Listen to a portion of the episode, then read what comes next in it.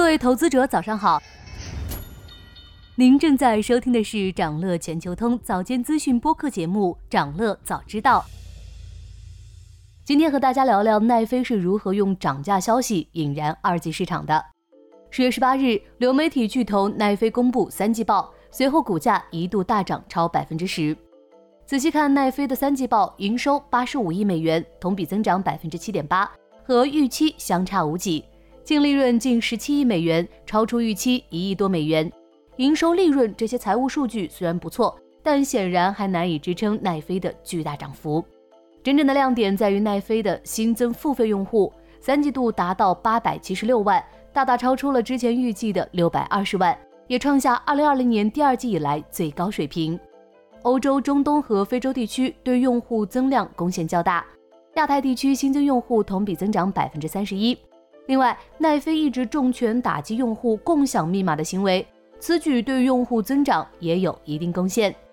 对于奈飞而言，足够的付费用户能够提供稳定且可观的利润。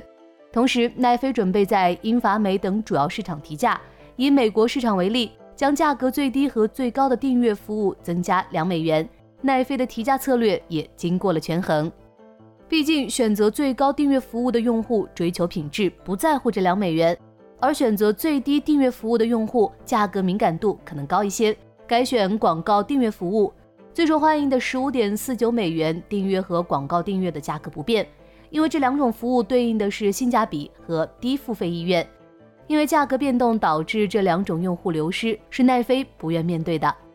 提价的同时，奈飞准备深度挖掘广告的价值，并已经和微软达成了广告合作。奈飞始终认为自家广告的价值被低估了。仍有很大潜力待开发。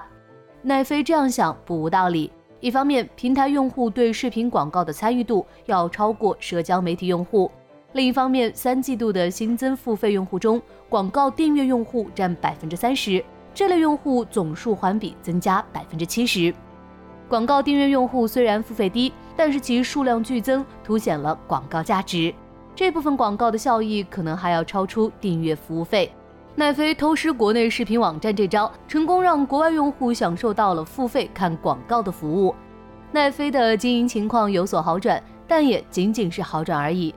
上年九月，奈飞关停了经营二十五年的 DVD 租赁服务，今年一季度手握强势内容，财报数据却一路下滑。所以，诸如广告能否带来预期中的效益、提价后的客户流失等，都是奈飞不敢轻慢对待的问题。过去奈飞信奉内容为王，但在今天的流媒体市场上，各家都在卷。迪士尼、亚马逊、苹果砸钱打造内容吸引用户，竞争激烈。同时，市场愈发饱和，用户增长也面临瓶颈，用户的可选择性多了，忠诚度必然下滑，粘性和付费意愿随之降低。另外，奈飞的财报中自由现金流仍有十八点九亿美元，此数字也超出了预期。这次奈飞是想花钱花不出去。好莱坞编剧和演员工会联合罢工，表面看奈飞支出减少，但这会造成优质内容减少，各家流媒体对剩余的优质内容竞争力度会加大，购买影视作品的成本会更高。让投资者乐观的是，奈飞的经营情况正在好转；而让用户欣慰的是，奈飞并没有放弃对优质内容的投入。想了解更多新鲜资讯，与牛人探讨投资干货。现在就点击节目 show notes 中的链接，进入掌乐全球通 app。